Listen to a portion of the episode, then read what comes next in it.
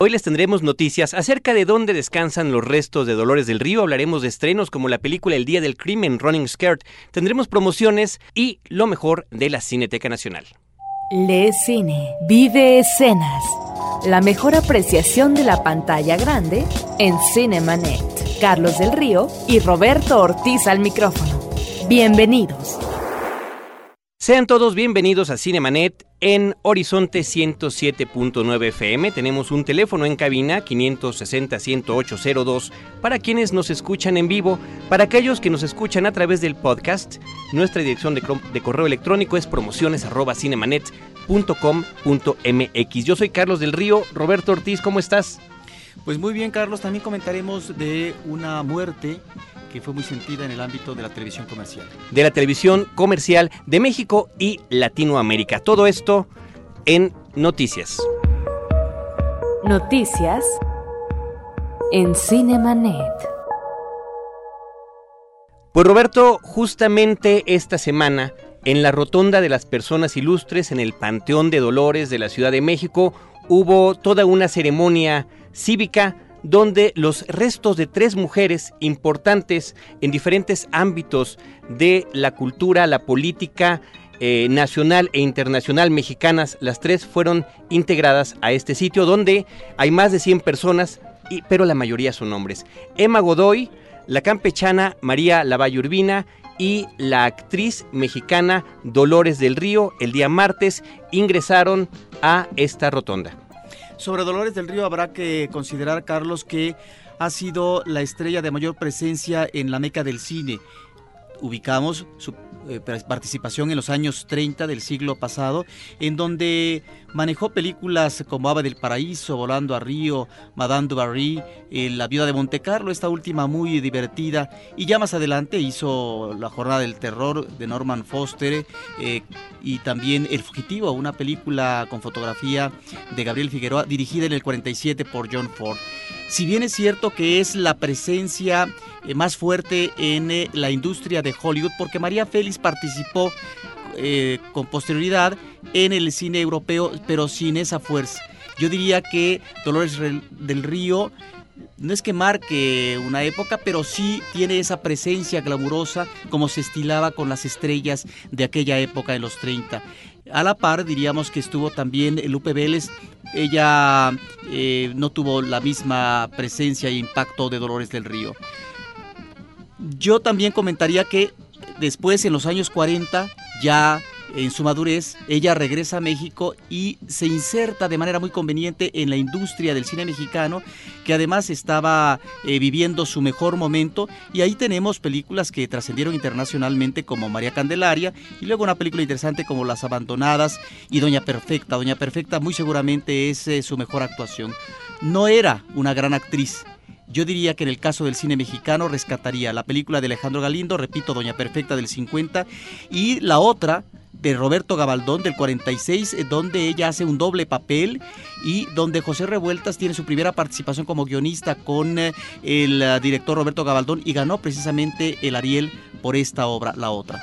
Una interesante presencia fílmica a nivel histórico importantísima porque habrá que comentar además, Roberto, de todo lo que nos estás diciendo tú, que ella participó en el cine de Hollywood desde su época silente y logró hacer con gracia la transición hacia el cine sonoro. De alguna manera se le llegó a, mencionar como un equivalente femenino de la presencia de Rodolfo Valentino en, el, en el, la forma en la que como mujer tenía esta presencia cinematográfica. Así que la recordamos a propósito de esta inclusión que tuvo a la rotonda de las personas ilustres. Y por otra parte, Roberto, una noticia que ya trascendió de manera nacional e internacional, el fallecimiento de Raúl Velasco, y habría que preguntarnos por qué lo comentamos aquí en Cinemanet. Bueno, él es una presencia que incursiona durante casi 30 años en la televisión con un programa dominical que tuvo mucha influencia en el público mexicano, pero creo que también en el caso de Raúl Velasco encontramos una manera de concebir y de presentar el espectáculo televisivo durante muchos años, en donde el monopolio lo manejaba, en el caso de la televisión Televisa.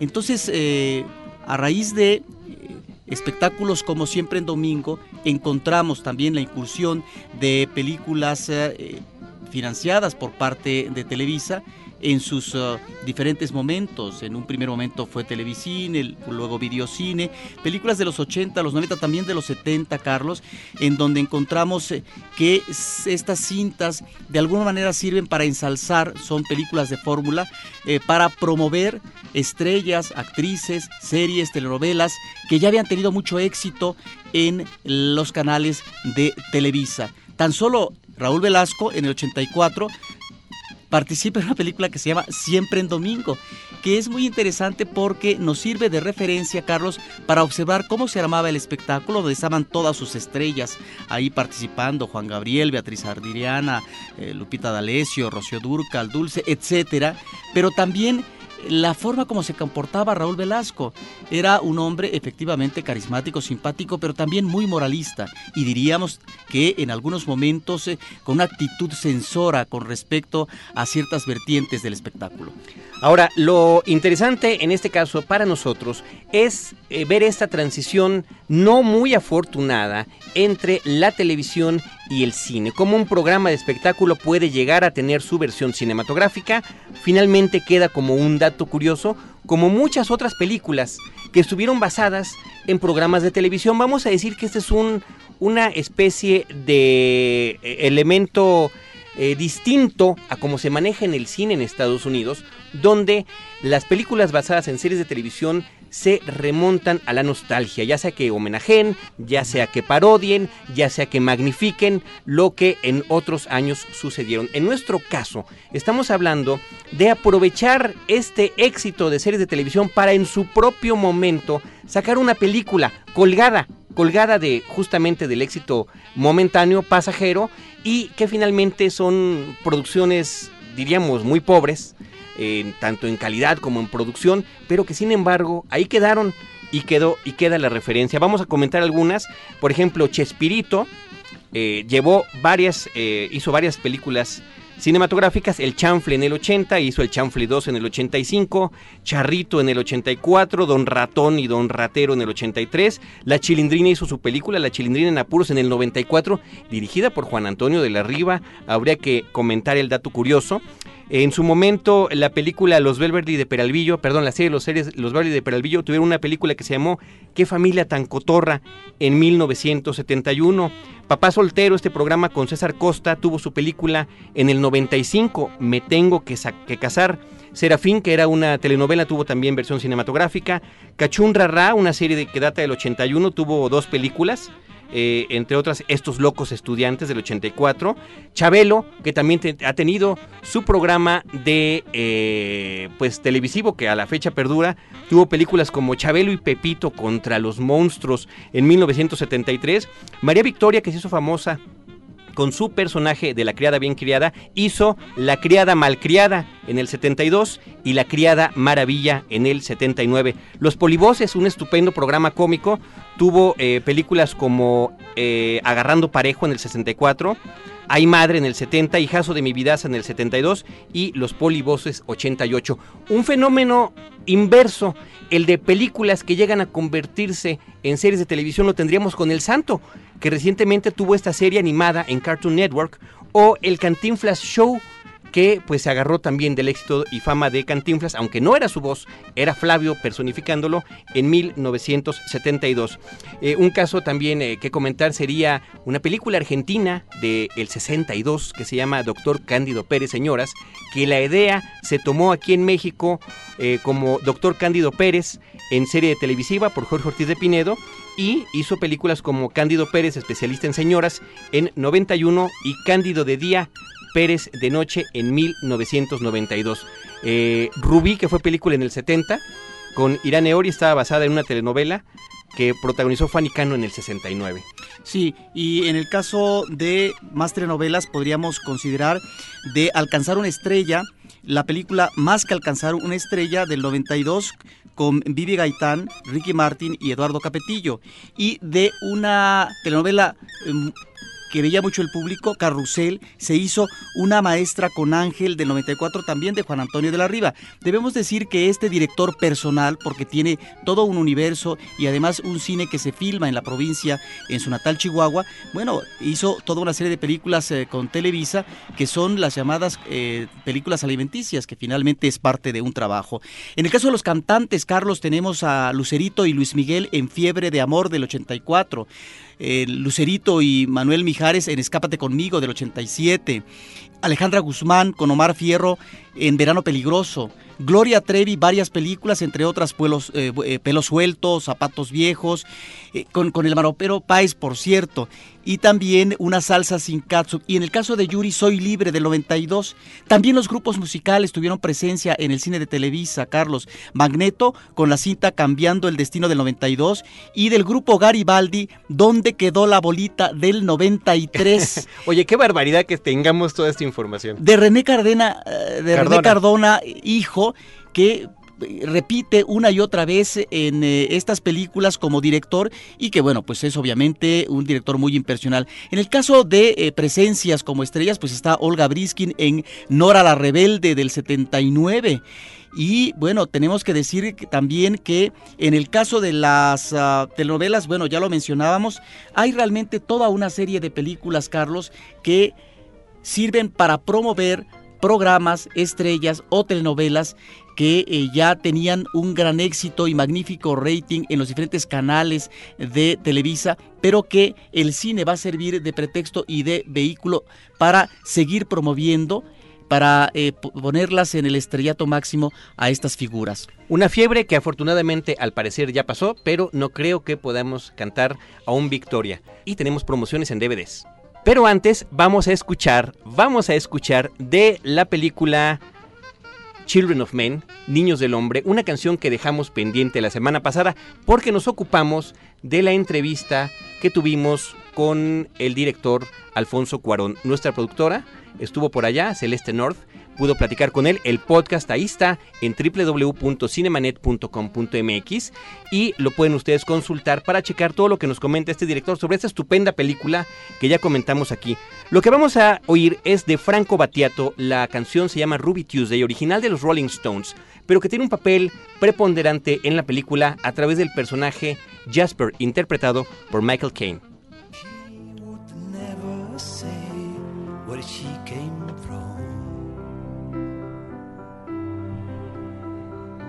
Yesterday don't matter if it's gone.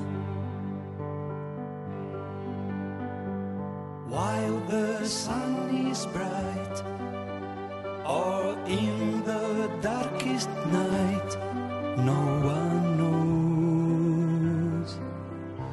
She comes and goes.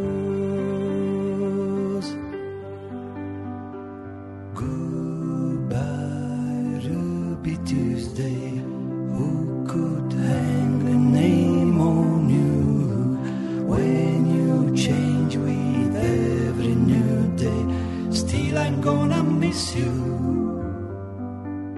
Don't question why she needs to be so free.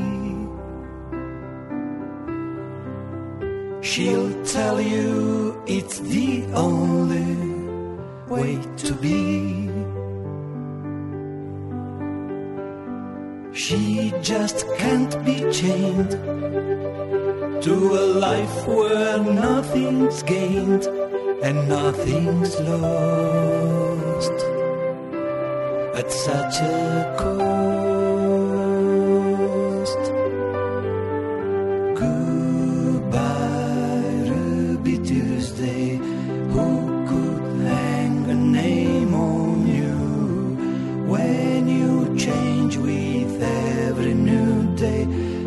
I'm gonna miss you.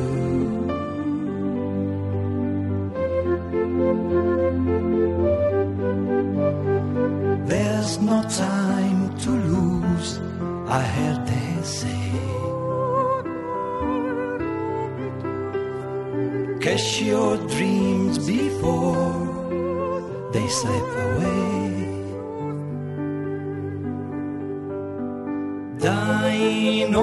older time. Lose your dreams and you will lose your mind. Ain't life unkind? Goodbye, Ruby Tuesday. Who could hang a name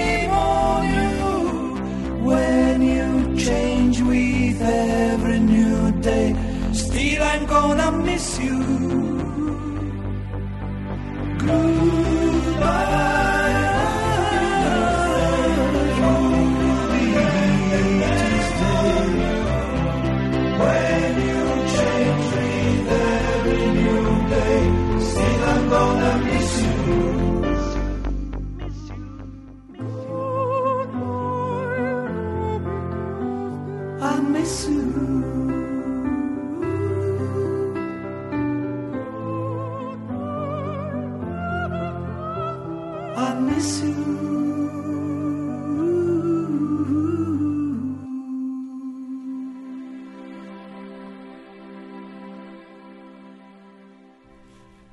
De la película Children of Men, Ruby Tuesday, un cover de Rolling Stones interpretado por eh, Franco Battiato, un italiano. Una rola que funciona muy bien en esta película Los Niños del Hombre de Alfonso Cuarón. Ahora sí, vámonos con las promociones en DVD. Para los amantes del cine en casa, tenemos por cortesía de Universal Pictures el DVD de la cinta Vuelo 93. Para llevártelo, solo tienes que decirnos el nombre de la actriz entrevistada en el último podcast de Cinemanet. Y si lo tuyo es la comedia, puedes ganarte el DVD Tres son multitud, tan solo con saber el nombre de dos actores de esta película. Escribe a promociones@cinemanet.com.mx. Cine en DVD en Cinemanet. Estrenos de la semana en Cinemanet. Roberto Ortiz aquí en Cinemanet en Horizonte 107.9 FM podemos comentar con orgullo que tres de las películas que se estrenan esta semana pudimos llevárselas a nuestro público a través de distintas premiers. Eh, una de ellas hace ya más de dos semanas en el caso de la película El Día del Crimen y esta misma semana las películas Quinceañera y Un Buen Año. Si quieres Roberto arrancamos con esta cinta quinceañera, una película independiente de dos directores, Richard Glatzer y Wash Westmoreland, crecidos ambos en Los Ángeles, en contacto con la comunidad latina, particularmente con la mexicana que vive allí, en una cinta que refleja la forma en que los paisanos y los eh, herederos de los paisanos que viven allá conservan aún las tradiciones mexicanas, en este caso la fiesta de los 15 años que tanto significa para una familia y eh, los efectos que puede tener en distintos miembros de ellas a partir de un embarazo de un adolescente. Una película de buena factura que creo que maneja en demasía los estereotipos, pero sin embargo hay una mirada que es la que a mí me interesa sobre diferentes personajes porque la película nos está presentando a tres generaciones, desde un tío abuelo que él sí emigró de México, que vivió en el campo en la ciudad, hasta la generación intermedia y los jóvenes. Y ahí es donde creo que encuentra su mejor logro la película, en eh, esta necesidad por parte de diferentes personajes, dependiendo de la generación, de buscar, lograr una salida adecuada ante la barrera cultural, ante la posibilidad o imposibilidad, en el caso del tío abuelo, de integrarse totalmente porque eh, no ha dominado el inglés. Y también en el caso de los personajes más jóvenes, su inserción en un mundo en donde a veces quedan replegados de una u otra manera. Creo que están dos personajes interesantes, eh, una quinceañera que está embara- embarazada, tiene apenas 14 años, pero sueña con una fiesta a la manera que se estilan los 15 años aquí en México. Y por otra parte, un eh, personaje joven homosexual que anda ante el rechazo de los padres y de su familia en la búsqueda de eh, lograr un- no un apoyo ni solidaridad, sino una mejor... un mejor encuentro emocional con el otro, con la gente que está enfrente, que no son de su comunidad. Creo que la película, en el caso del universo femenino, encuentra elementos muy interesantes a propósito de la búsqueda del apoyo para poder encauzar y salir satisfactoriamente de los problemas a los que se enfrentan. Una película entrañable y creo, Roberto, que muchas veces en el caso de las cintas independientes resulta muy interesante que es a través de los personajes con los que nos podemos acercar y, e- y quedar inmiscuidos en su mundo, estos problemas que están viviendo estos jóvenes de familias de ascendencia mexicana. Y creo que lo que comentabas acerca de las diferencias generacionales queda muy bien registrado con los papás que todavía se expresan en perfecto español y los hijos que ya les contestan en inglés porque es la forma en la que han crecido, ¿no? Y esta combinación de la vida pues eh, menos conservadora en Estados Unidos contra las tradiciones más rígidas de nuestro país. Queda también eh, muy bien establecido el trabajo al que están eh, replegados que no puede, ser otro, no puede ser otro más que el área de los servicios. Y entonces están también muy definidas las áreas geográficas, por un lado, de dónde vive la comunidad hispana y al fondo los rascacielos de la gran ciudad.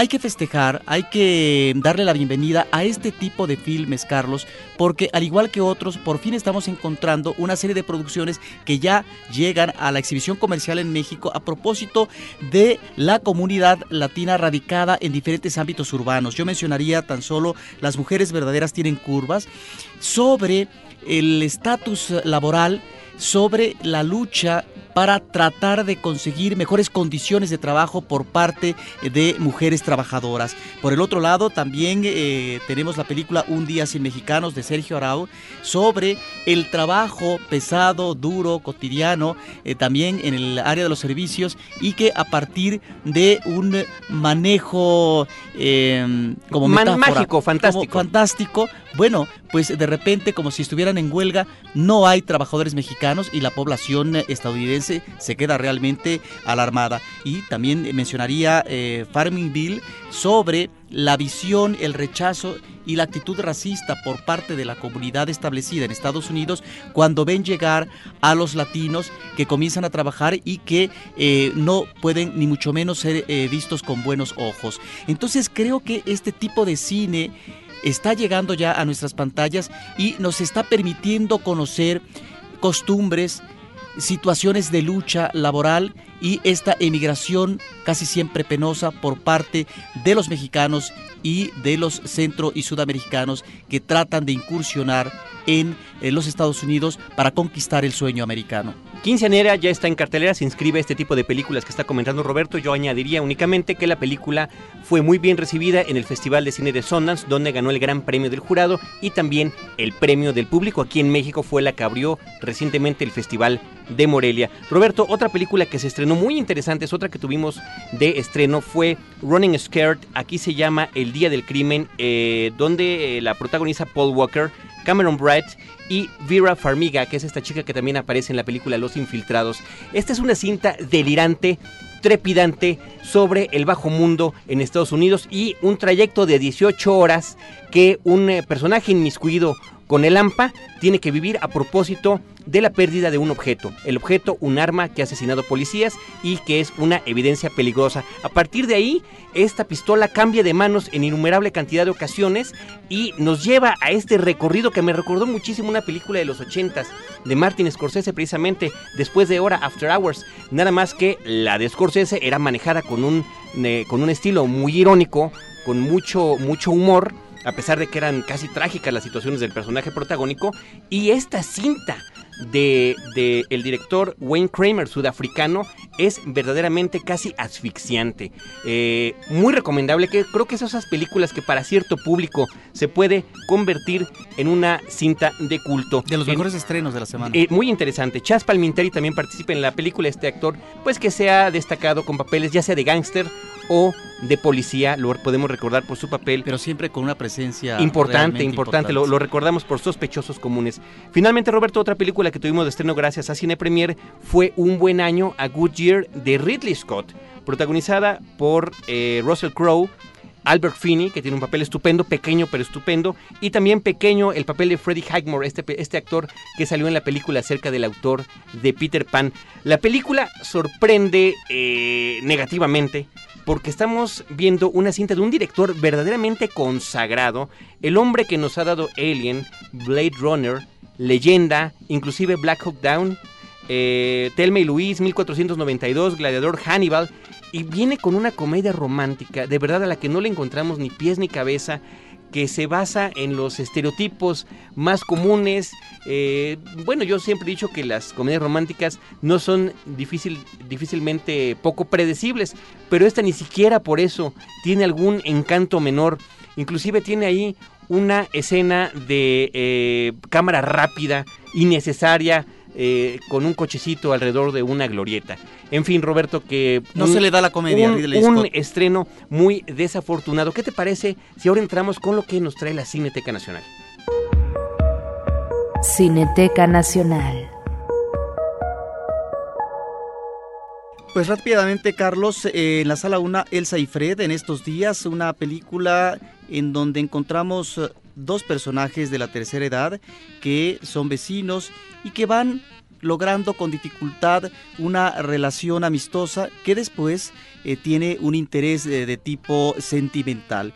Es también un homenaje al cine porque finalmente los personajes viajan a Italia pero específicamente para estar en la fuente de Trevi, para eh, recordar aquella escena sublime de gran erotismo con Anita Egber y Marcelo Mastroianni en La Dulce Vida de Marcelo Mastroianni. Es una película recomendable, Elsa y Fred, con buenas actuaciones. En la sala 3, Carlos, El laberinto del fauno. El laberinto del fauno de Guillermo del Toro, una película que también hemos comentado aquí bastante. La noticia que habría que dar al respecto es que esta semana se anunció que recibió dos nominaciones a los Spirit Awards como mejor película y mejor fotografía. Los Spirit Awards son nominaciones para películas de corte independiente que se alejan de los parámetros de Hollywood. Las nominaciones las dieron a conocer Hoffman y Don Cheadle. Así que bueno, si no la han visto, todavía continúa en algunas salas de cartera comercial y en la Cineteca Nacional. Arranca en estos días, Carlos, un ciclo que se llama Mujeres Insumisas, muy interesante, donde encontramos personajes eh, femeninos activos, independientes, con una gran fuerza,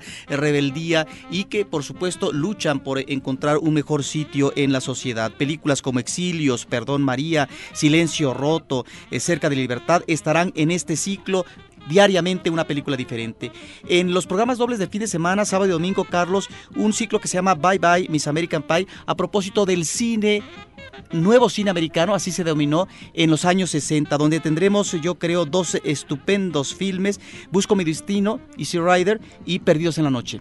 Pues ahí está lo mejor de la Cineteca Nacional en Cinemanet. Queremos darle las gracias, como cada semana aquí en Horizonte 107.9, en el apoyo a nuestro operador Álvaro Sánchez, en la asistencia de producción Paulina Villavicencio, la producción de Celeste North y Edgar Luna, aquí en los micrófonos, Roberto Ortiz y Carlos del Río, quienes los esperamos dos veces a la semana en nuestra versión en podcast en www.cinemanet.com.mx. Los esperamos. Los créditos ya están corriendo. Cinemanet se despide por el momento. Más en una semana. Vive cine en Cinemanet.